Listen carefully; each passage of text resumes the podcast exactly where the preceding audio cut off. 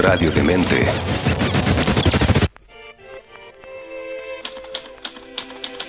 Leer, escuchar, ver, compartir, dialogar, debatir, construir. Todas y cada una de estas acciones depende de muchos, tantos factores. Y para descubrirlos, Antonella Esteves se reúne con diversos creadores y artistas para aclarar estos puntos en Cuestión de Gustos en radiodemente.cl. Proyecto financiado por el Fondo del Libro y la Lectura. Convocatoria 2021. A mis gatos les gusta arrojar vasos rellenos de líquido al vacío. Les hace bien experimentar con la fuerza de gravedad una y otra vez, permanentemente, ver que las cosas caen y se rompen, que no todo se regenera, que un día algo extraño crece dentro y ¡zas! hay que rebanarlo. Hacerlo desaparecer, volverlo añicos como un vaso sobre el piso de madera de este departamento pintoresco que supo conseguir mi madre y que paga todos los meses porque ser dueña no es algo que le haya sido dado. Antes de darme un baño, vuelvo a acariciar el lomo de mis gatos y siento cómo el corazón les late. Ese pequeño órgano en los gatos equivale a una taza de café, a un cacharrito. Mi hermana del medio es la más parecida a mi mamá. ¿Serán los ojos o el pelo? La estatura y la curvatura de la espalda. Eso es parte de uno de los cuentos que están en Estamos a Salvo, que es eh, el más reciente libro de eh, la escritora argentina Camila Fabri, quien es nuestra invitada esta semana a Cuestión de Gustos. Camila, ¿cómo estás? Hola, ¿qué tal? ¿Cómo estás? Gracias por la invitación. Bueno, estoy, estoy bien y contenta de conversar contigo. Yo hace mucho tiempo atrás, Camila, una amiga me regaló este libro. Eh, que tengo acá en la mano, Los Accidentes, que es tu primer libro de cuentos. Eh, y fue muy interesante hacer el ejercicio entre eh, leer este libro y leer este, que es el más reciente. Entre medio hay una novela, que la gente también lo sepa, que también fue editada en nuestro país, que se llama El día que apagaron la luz. Y antes de ir específicamente a tus maneras de escribir y a los temas que te interesan, Camila, me encantaría que nos contaras cómo te encontraste con la escritura. ¿En qué momento tú empezaste a decir, bueno, esto es algo que yo puedo hacer? Bueno, yo creo que fue como muy temprana edad, digamos, no necesariamente porque eh, creyera que, que- me iba a dedicar a eso, pero desde muy chica tenía como una especie de fascinación con los libros y con la lectura, eh, de modo que, bueno, no sé, digamos, ahorraba dinero para ir a la feria del libro infantil, como que había algo ahí muy muy de- dedicado bueno, con, con el objeto libro, ¿no? con, con la idea de publicación, eh, con las editoriales y demás.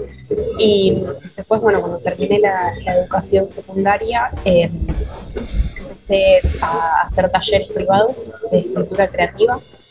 eh, y ahí empecé a escribir bueno, mis primeros cuentos, digamos. Eh, de hecho, uno de los primeros cuentos que escribí está en el libro Los Accidentes.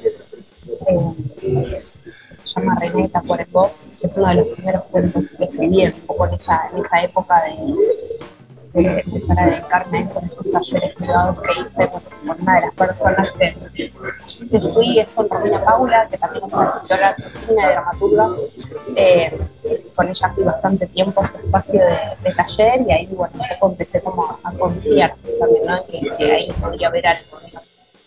Ujú. Espera, me voy a hacer una pausa porque te escucho re mal, Camila. Entiendo que estás en un café, ¿no? Sí, Y no puedes moverte hacia un lugar un poquito más silencioso, porque yo sé que estás con audífono, pero igual en tu micrófono se me cuela muchísimo ambiente. Ah, eh, lo que pasa es que estoy en horario laboral y me tuve que venir a un bar, pero no, no puedo ir como a... No te puedes ir a otro lado. Cami- Cami- tam- Camila también es, mi, es la, la sonidista de la radio en este momento. Estás haciendo un milagro para que se escuche un poco mejor. Ya, ok. Después tú cortas eso. Sigo entonces. Bueno, y de esa etapa inicial, Camila, ¿qué, qué, qué lecturas recuerdas que te conmovieron? ¿Qué sientes que como, uy, esto, esto me, me, me ayudó a mirar el mundo desde otro lado? eh, me parece que en, esa época más in- inicial, digamos, tengo el recuerdo de, de leer mucho los clásicos, ¿no? Al menos con muchos escritores y escritoras argentinas y argentinos eh, de esas colecciones eh, clásicas que están en la biblioteca familiar del diario La Nación, o bueno, no sé si en Chile habrá como un diario así que sacaban eh, en, los suplementos dominicales libros, por ejemplo, de, bueno, de Borges, de Bioy Casares, de Silvino Campo, de Julio Cortázar, de Biblia. Eh, digamos, empecé siempre con, con, el cuento, con el género cuento, Horacio Quiroga. había algo en esa, bueno, en esa tradición y en esa brevedad, también un poco hermanada con el género, ¿no? Fantástico. es una de las primeras cosas que me sedujeron así del bueno, de la escritura, ¿no? Como la posibilidad de poder inventar algo de esa magnitud y que sobreviviera en, un libro. No que, esa fue una de las primeras cosas así que, que me engancharon, bueno, un poco en la adolescencia. Eh, y después, bueno, fui escribiendo eh, autores y autoras internacionales, pero siempre un poco de la mano del, del género cuento de, lo, de lo breve. Me parece que siempre fue un poco la puerta de entrada a la escritura. Es interesante que, nombres a gente como Borges o como Quiroga, porque eh, tus cuentos tienen harto de eso, ¿no? De, este espacio. Em, cotidiano, podríamos decir, eh, de manera inicial, en donde hay un ruido. A mí me pasó eso, todo, especialmente con, Estamos a Salvo, menos con los, con los, eh, con los accidentes, porque yo siento que en los accidentes hay la resolución del horror aparece. Lo, alcanzamos a ver, eh, lo, que, lo que finalmente termina sucediendo, ¿no? Hay este disparo y nosotros somos testigos. En Estamos a Salvo siempre nos quedamos en el límite, estamos ahí como en el liminal de algo va a suceder, hay un ruido, no sé exactamente qué pasa, y el cuento se termina. Y uno queda así como, es, muy, es muy inquietante, ¿no? Háblanos un poquito también de, de la búsqueda de esos límites con el fantástico. Eh, Sí, me parece que, bueno, un poco esa, la búsqueda de los límites no necesariamente fue algo consciente, digamos, eh, me parece que, que algo de, de, replicar eso tiene que ver con un poco replicar el pensamiento cotidiano, ¿no? Que, que por ahí puedo tener yo como, una, como un individuo en el mundo, digamos, eh, en el que, no sé, parece que la imaginación siempre va como a esos lugares del fantástico en el día a día, ¿no? De, bueno, de estar acá en este bar y que se prenda un velador y salga, no sé, un bicho, no sé, digo, como cosas que me parece que están bastante ligadas a, bueno, a veces eso como la, eh, no sé, el exceso de imaginación, ¿no? Como que me parece que con eso se escribe también. Eh, y un poco, no sé, me parece como que en la, confección de los cuentos hay algo de, bueno, replicar o al menos para, para ver si se alivia un poco eh, esas, esas, ideas no intrusivas que uno puede tener en el día a día. Así que ahí está la fantasía. Sí, puede ser también que, que el, sea una manera de sublimar eh, digamos, el, el, horror cotidiano, ¿no? Hay, hay cosas que, no, que nos rompen el corazón todos los días. hay, mucho, hay mucho horror. Me acuerdo, eh, en este mismo programa conversábamos con Mariana Enríquez hace, hace unos meses atrás y hablábamos de cómo ella desde su, eh, desde su oficio de periodista, ¿no? Tomaba algunas crónicas rojas, eh, horrorosas, de, cosas realmente terribles que pasaban en el cotidiano y que luego ella al transformarlas y darles ahí como, como una vuelta eh, fantástica, les devolvía la inquietud. Y a mí esa, esa conversación yo no, la olvidé porque pensaba que loco que nosotros estemos tan acostumbrados a ver el horror que dejamos de verlo. Y que a veces cuando la literatura nos la trae de vuelta nos detenemos y decimos, wow, esto es realmente doloroso, inquietante, terrible. ¿Cómo te vinculas tú con, con, eso, ¿no? con aquellos como espacios de oscuridad de nuestro cotidiano? Eh, bueno, no sé, me parece que es algo que lo, conozco mucho, lo reconozco fácilmente cuando lo decís, digamos.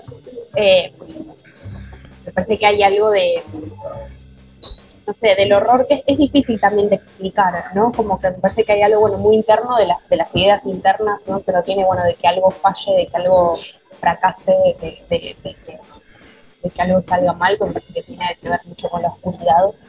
Eh, me parece que, bueno, que una, de las formas también de, aliviar eso tiene que ver con, con transformarlo, ¿no? Con la transformación, digamos, con, con convertirlo algo eh, que pueda sobrevivir en otro género, en otro lugar, ¿no? Como quitarlo de, algo de la, de la, individualidad, digamos. Parece como que en ese sentido la escritura es una compañía, ¿no? Como que dentro de esas, bueno, de ese, de ese ruido, pues una, luz.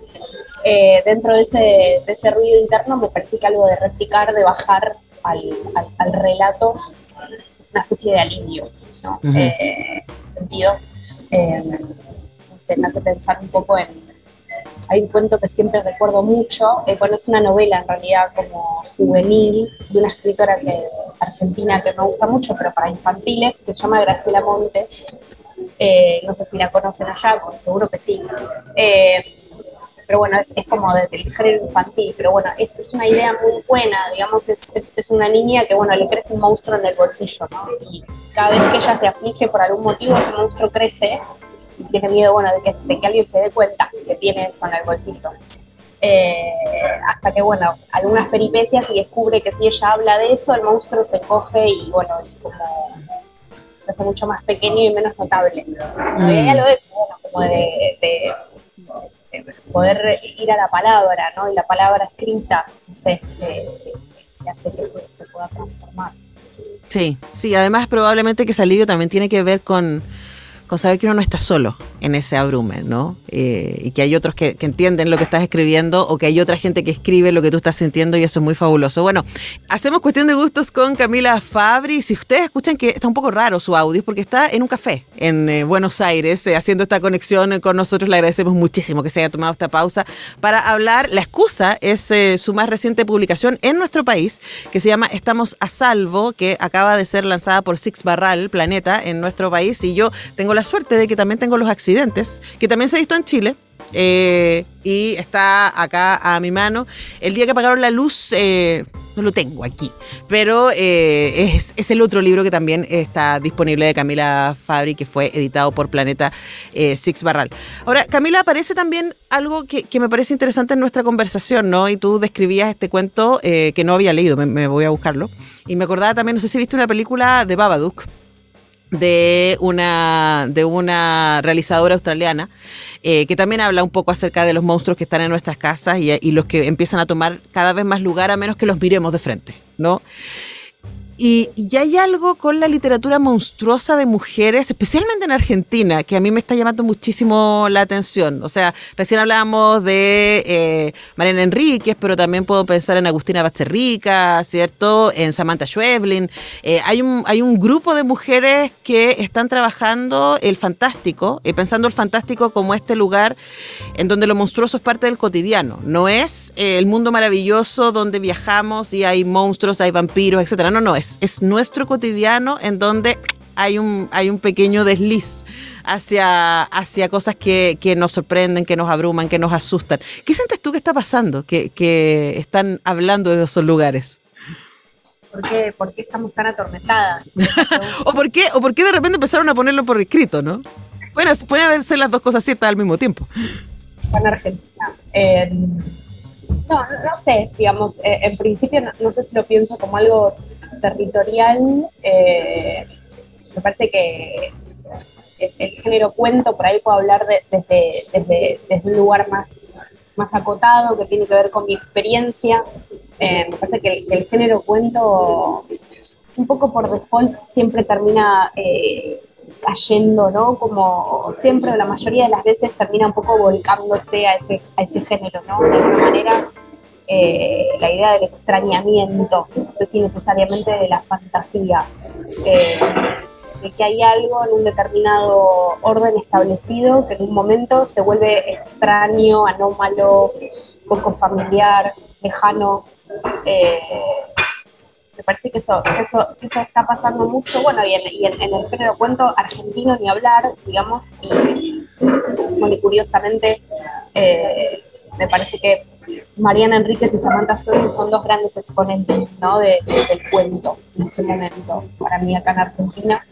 Eh, aunque bueno, eh, Mariana también es periodista y digamos escribe otros géneros, pero digamos hay algo, bueno, su, su libro de cuentos fue el libro más más leído, más, más eh, digamos... Eh, ¿Las cosas, ¿Las cosas que perdimos en el fuego o los peligros de, fumar en la cama? Porque ambos son cuentos. Los dos. Son, los dos son una maravilla, hay que decir, una maravilla inquietante. fueron muy eh, promovidos internacionalmente, digamos, no es lo que más se conoce en sí como de Enríquez en, el, mundo, son sus cuentos, ¿no? me parece más allá de que, bueno, que tiene mucho publicado. Eh, en ese sentido, no sé si podría pensar una especie de fenómeno, no sé, que tiene que ver más con, eh, ya te digo, con que porque también puedo pensar tranquilamente en escritoras mexicanas que están haciendo lo mismo. y chilenas también. Te, podría decir, hay, varias escritoras chilenas que están trabajando cuentos, pero hay algo con lo fantástico que está pasando con los argentinas que yo no lo estoy viendo en otros lados eh, y que, me parece que es muy interesante, ¿no? Eh, este, este como este ruido que aparece en los cuentos y que a mí me, me, llamó mucho la atención en Estamos a Salvo porque es puro ruido y de hecho en Estamos a Salvo hay no sé qué te pasó a ti cuando leíste esto, ¿no? Pero hay una hay unas eh, eh, recomendaciones de, otros escritores y lo que dice eh, Fresan es súper fuerte. ¿Qué te pasó a ti cuando leíste esto que dice quién es Camila, quién es, qué es Camila Fabri, una alucinante y alucinada Emilia Bronté de barrio, un lenguaje secreto que solo habla o escribe ella para que nosotros lo aprendamos leyéndolo y temblando. La mejor amiga que jamás tendrá David Lynch una entidad extraterrestre revelando Polaroids sobre cosas nuestras que siempre estuvieron allí, pero que nunca supimos ver hasta su llegada, quién sabe. De una cosa sí estoy seguro, hace mucho tiempo que no encuentro a alguien o algo así, y va a pasar mucho tiempo hasta que vuelva a encontrar algo o alguien como Camila Fabri. No salgo de mi asombro, no quiero salir. Ahora atrévanse a entrar ustedes. Rodrigo Fresan. ¿Qué te pasa cuando lees algo como eso? Bueno, no sé, la primera vez que lo leí me dio, me dio gracia, digamos, porque parece que tiene como mucho humor también lo que dice, eh, en un punto, además de que es contundente, es con humor, ¿no? Entonces, como que eso ayuda también a, deglutirlo. Eh, no, de hecho fue curioso porque eh, yo a Fresan un poco lo conozco porque, lo, digo, lo conocí en su momento porque fue jurado de, de, lo de Granta, digamos, y una vez que, bueno, que esta situación de Granta se salió a la luz, eh, llegué a él por medio de mi, de mi agente literaria, ella le acercó el libro y a Rodrigo, bueno, le gustó mucho y escribió estas, estas palabras, pero no necesariamente para un blur del libro cuando se publicara, digamos. Él tuvo la necesidad de escribir esto eh, y se lo pasó a mi agente y ella me lo compartió. Eh, y no sé, me pareció como un gesto muy, muy generoso también de parte de él, más allá de decir, bueno, el libro me gustó, no me gustó, eh, había algo de, bueno, de, dejarlo por escrito, ¿no? De alguna manera, esa sensación, esa especie de pequeña reseña de la lectura, y bueno, él, él le parece que se le fue un poco por ahí, digamos, por, por esa, es, es, es muy, me quedó muy grabado esa, esa frase de ¿qué es Camila Fabri? ¿no? Que yo también me lo pregunto, ¿qué es? No sé. ¿No tienes respuesta para eso? bueno, para que la gente sepa, eh, Camila habla de lo de Granta y básicamente es que la revista eh, Granta eh, puso en el 2021 a Camila Fabri entre los 25 mejores narradores en español menores de 35 años porque Camila Fabri nació en el 89. Así que nos, aquí nos restrega su juventud y su talento en esta cuestión de gustos. Vamos a ir a escuchar uno de sus temas favoritos y ya regresamos para conversar más. Seguimos conversando con Camila Fabri en esta cuestión de gustos. Ahora, yo leía a Fresan antes de del ir con el tema y él dice una cosa que a mí me hizo mucho sentido y es que tú serías eh, la mejor amiga que no tiene David Lynch. Eh, y hay, hay algo ahí y que creo que a lo mejor a quienes nos escuchan y no te han leído les podría hacer mucho sentido, ¿no? Y insisto yo con la idea como del ruido blanco. A mí con Lynch siempre me pasa que eh, él trabaja desde una cotidianidad que parece súper normal, pero siempre hay como la idea como que hay un ruido, eh, como esos ruidos que hacen que hace la electricidad, eh, que está de fondo. Entonces uno dice, no veo nada malo que esté pasando, pero hay, hay una rareza que se cruza todo el tiempo. ¿Cómo se escribe desde esa rareza? ¿Te hace sentido eso? ¿Cómo se escribe desde ahí? Eh, yo creo que hay algo de esa, de esa sensación que vos describís que tiene que ver con una necesidad de transcribir una, una sensación que yo tengo eh, en general, ¿no? De, del día a día, del cotidiano. Que es, todo está en su lugar, pero aún así hay algo que, que hace ruido, que pesa, y no, no sé qué es, ¿no? Como esa sensación de realmente no tengo mucha idea qué es, pero quiero compartir esta sensación con ustedes, ¿no? Como que hay algo, me parece, de, la necesidad de saber replicar eh, una especie de, de, sexto sentido o de intuición diaria. Eh, parece que ahí está un poco eh, el, el, el leitmotiv del libro, ¿no? no sé si no sé si sé con claridad cómo lo hago, pero o si, lo, si, es exitoso, si lo logro, pero me, parece que hay como una especie de eso de, necesidad de que eso sea compartido, ¿no? Sí. Sí, y, de ahí uno probablemente engancha, ¿no? De que uno puede reconocer también esa sensación a la que no le puede poner nombre. Eh, y, está bueno poder verla ahí. Ahora, entre los accidentes que se publicó el 2015 y Estamos a Salvo, que es lo más reciente y que se puede encontrar en nuestro país porque acaba de salir, eh, pasaron siete años, por lo menos desde su publicación. Tú, como dices, hay algunos cuentos que son mucho más antiguos, pero hay un cambio no de registro, sino de resolución, que yo lo, dije al principio, ¿no? Eh, en, en los accidentes nosotros vemos cómo finaliza esta historia. A veces de manera terrible, o sea, como literalmente un accidente. Eh, hay algunas imágenes que son muy, muy poderosas, como estas reuniones familiares donde se están comiendo un bicho, no saben que se están comiendo un bicho, eh, un bicho peludito, que no sabemos qué es. Un gato, un hámster, no sabemos, pero y no, es importante nombrarlo de todas maneras. O esta imagen que a mí me, me, me impacta mucho de este, este, esta muerte de una madre en un accidente de, auto, suponemos que muere, no, tampoco eres tan explícita al respecto, pero está la resolución. Es como que se va construyendo esta tensión, ¿cierto? De manera muy potente y en algún momento esta cosa explota y lo vemos. En Estamos a Salvo no lo vemos. En Estamos a Salvo como que vamos como a, estás armando la resolución y es como casi un coitus interruptus porque no llegamos al orgasmo, sino que nos quedamos ahí como... ¡Ah! ¿Y qué pasó? ¿Por qué ¿Por qué hiciste ese, ajuste entre una colección de cuentos y otra? Eh, bueno, eh, es curioso porque Mercedes Miraldes, que es mi editora acá en Argentina, eh, me dijo también, bueno, ella ve claramente una especie de, maduración entre un libro y otro, ¿no?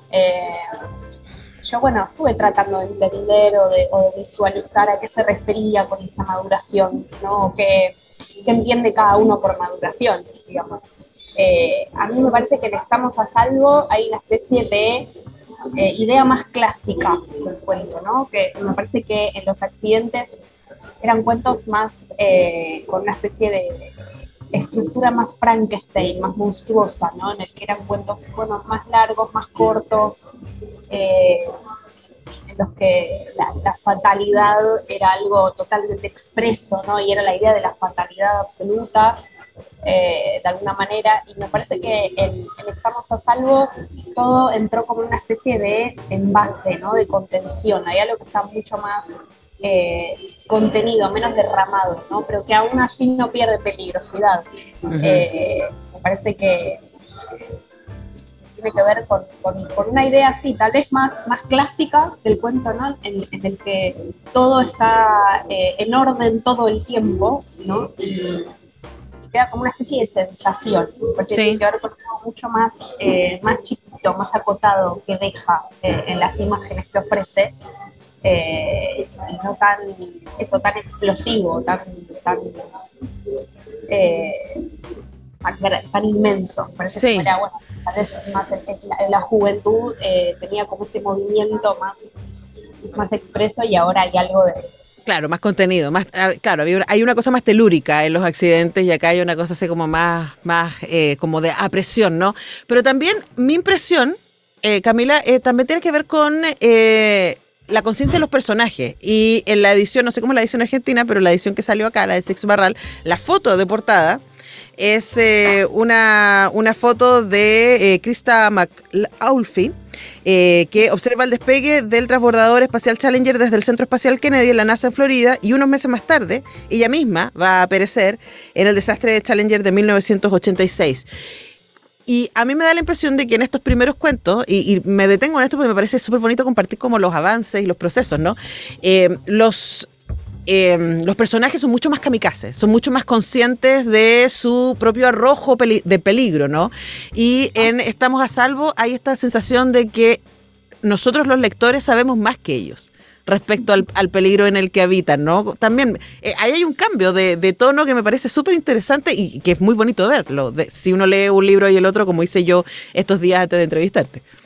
Sí, bueno, eh, ese ejercicio que hiciste me, parece que, es genial. De hecho, bueno, yo lo hice en su momento, eh, un poco para, bueno, para, para desarrollar el, libro nuevo, ¿no? Un poco entender qué venía haciendo y qué estaba haciendo ahora. Eh, me parece que en ese sentido concuerdo con vos, nosotros sabemos más que lo que ellos saben de ellos mismos.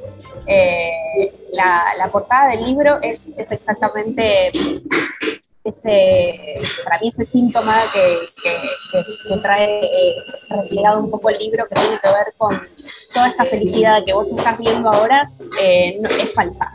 ¿no? Como, eh, como bien indica la, el rostro de Krista McAuliffe, que es bueno, la, la, maestra que fue enviada al espacio por la NASA en un concurso que hicieron buscando civiles que fueran al espacio, lo ganó ella.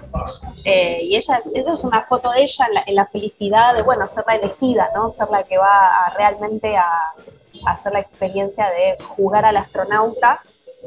Y bueno, eh, la misión falló y, el, la nave explotó por los aires y, toda esa ilusión, digamos, se convirtió en cenizas. Me parece que, que, el libro es ese instante de de, felicidad para mí, un poco del que también habla la cita con la que abre el libro, que es de Charlie García, que es algo que él dice en una entrevista, ¿no?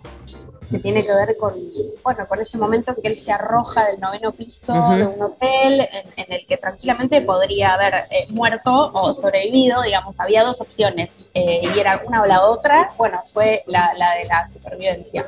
Eh, eh, pero bueno, él habla de, la sonrisa y de, la felicidad y de, la gracia que le dio haber hecho algo así.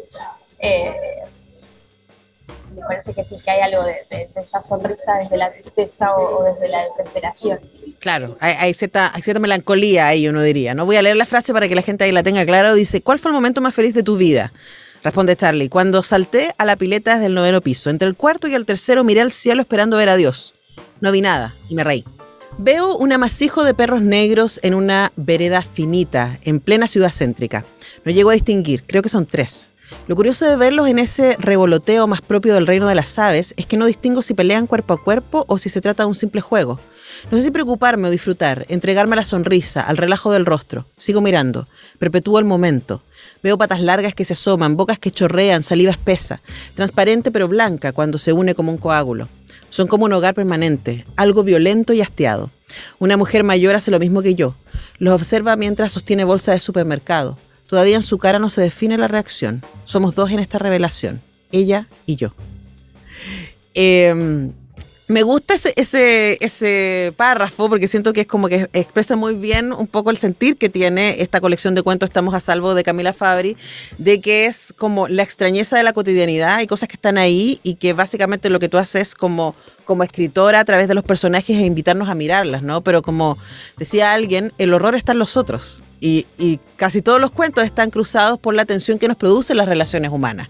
¿Qué, qué siente que hay ahí, no? De, que, alimenta tu escritura.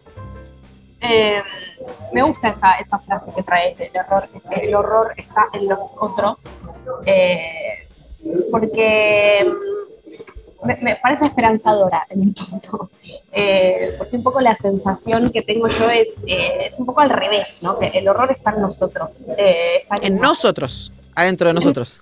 Digamos, como es, es, algo, es una sensación interna que, que uno trata de, no sé, digamos, de, aliviar o de, transformar un poco esto que veníamos hablando antes, ¿no? Eh, es difícil conocer el, horror ajeno, ¿no? Digamos, en general son cosas de las que uno no habla tanto o, por pudor eh, no las cuenta o tal vez, bueno, en, una, en una especie de, declaración muy íntima uno puede contar algo, ¿no? Que, que, que le avergüence de sí mismo, como en general me parece que el, horror es algo que avergüenza mucho, ¿no? es algo de lo que no, pareciera que no, está permitido como eh, contar. Eh, y en ese sentido me, parece interesante la idea de que todos, todos tenemos como una especie de, horror interno que, bueno, de alguna manera u otra eh, lo, lo, vamos a expresar eh, cuando podamos, Como que siempre son cosas que, que terminan apareciendo por una manera u otra. Claro, uno podría decir, eh, como, como parafraseando Saint-Supéry, eh, que la belleza está en los ojos de los que mira, también el horror está en los ojos de los que mira, ¿no? Eh, que, que, es un poco lo que les pasa a tus personajes, que, que van por el mundo con una sensibilidad que quizás es distinta a la que tenemos el resto y eso es un poco lo que, lo que tus cuentos nos traen. Ahora, Camila, ¿qué es lo que ¿Qué es lo que te pasa a ti cuando recibes feedback respecto a estos cuentos o cuando escuchas a una chilena al otro lado de la cordillera diciéndote esto es lo que yo veo, ¿no? Que, que cómo, ¿Cómo aporta eso no o cómo inquieta tus procesos de escritura? Eh, a mí me, resulta muy enriquecedor de alguna manera ver, eh, de hecho, con El día que apagaron la luz, que es el libro que, que publiqué antes de los cuentos, eh, que es, una novela que, de no ficción, digamos, que está como totalmente apoyada en lo real. Eh, muy enriquecedor para mí ver cómo eso llegaba a otras voces, porque habla puntualmente de una, de una catástrofe que ocurrió acá en Argentina y habla de una catástrofe real, ¿no? De la, No de la catástrofe imaginaria de la que de la que suelo hacerme parte para escribir ficción. Me parece que esa vez dije, bueno, me voy a encargar de algo real. Eh, y era interesante, bueno, un poco todas las personas que leían el libro tenían la necesidad de contar su propio horror en relación a eso, ¿no? Como que necesariamente venía algo de, bueno, yo ese día, esa noche estaba haciendo esto y ocurrió de tal manera, ¿no? Había algo de la anécdota personal. Eh, y me parece que con, el libro de cuentos, bueno, pasa algo parecido, ¿no? Una necesidad de contar que cómo ese cuento llegó o cómo llegaron esos cuentos y qué le ocurrió a esa persona, ¿no? Esa, esa pequeña también anécdota personal en relación a la lectura, eh, que a veces trae como, aparejadas algunas historias personales, también me parece ¿no? Como eh, me, parece muy, muy nutritiva esa idea de, de, escuchar las, las historias de otros, digamos, no en relación con la escritura de uno. Que no necesariamente sea bueno hablar solo de la escritura, sino bueno, qué, qué ocurrió y eso ya es un relato en sí mismo también. Sino además que el caso de Cromañón, eh, que por si alguien no lo sabe, ¿no? Fue, fue un, accidente gravísimo en eh, una discoteca en el 2004 eh, y que está cruzada, y la ciudad está cruzada, o sea, por, por, esa, por esa experiencia, ¿no? El subte de Plaza Miserere está marcado con, con esa, esa experiencia, uno pasa por fuera de donde estaba Cromañón y uno inmediatamente, bueno, está, está marcado, ¿no? ese lugar hay, eh, en, nuestro país serían animitas, pero hay, hay, marcas, también están las zapatillas colgadas de, los chicos y hay uno de los cuentos de Estamos a salvo donde tú hablas también de eso, es como la, versión chiquitita, diríamos, de, mm, el día que apagaron la luz. Y, claro, yo creo que también, eh, como hablábamos al principio, Camila, quizás hay este, hay este ejercicio de decir cuando el horror es compartido es menos horroroso, quizás, ¿no? Nos acompañamos ahí sí, me gusta esa idea también. Eh, porque un poco nuclea algo de, bueno, de la conversación que veníamos teniendo, ¿no?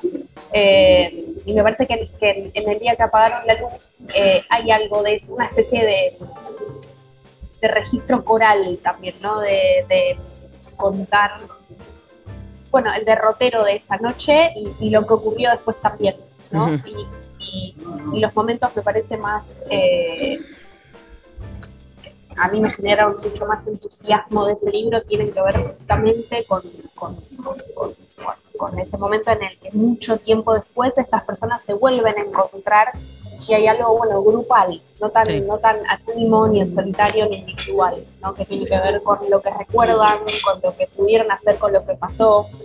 Eh, en ese sentido, el registro de no ficción me parece que tiene una, una, cosa muy noble, que es que uno no lo hace solo, ¿no? Eh, siempre hay eh, una necesidad de escuchar al otro y a la otra. Eh, en cambio, la ficción tiene como una, una, una, fue una carta mucho más solitaria en ese sentido. no es ni mejor ni peor, pero es muy distinto. Claro, pero en ambos casos nos terminamos encontrando en un momento u otro, ¿no? Quizás en el momento de la creación de la, levantar de las experiencias de otros y escuchar eh, lo, que, lo que puede haber sucedido ahí versus eh, el poder entrar a esta historia que es absolutamente ajena, pero también con la que me puedo identificar desde, desde algunos lugares. Y eso es la belleza de la literatura y por eso hacemos este cuestión de gusto y nos encanta conversar con escritores y escritoras que nos puedan enseñar y hablar de sus procesos. Camila, ha sido un tremendo honor conversar contigo. Muchas gracias por hacerte este tiempo para hacer cuestión de gustos. Gracias a ustedes.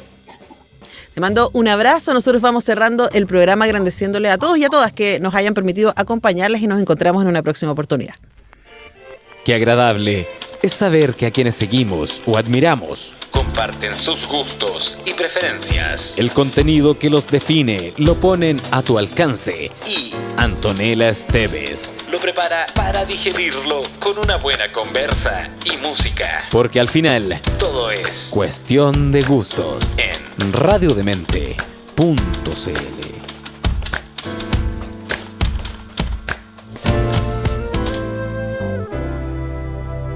Proyecto financiado por el Fondo del Libro y la Lectura. Convocatoria 2021.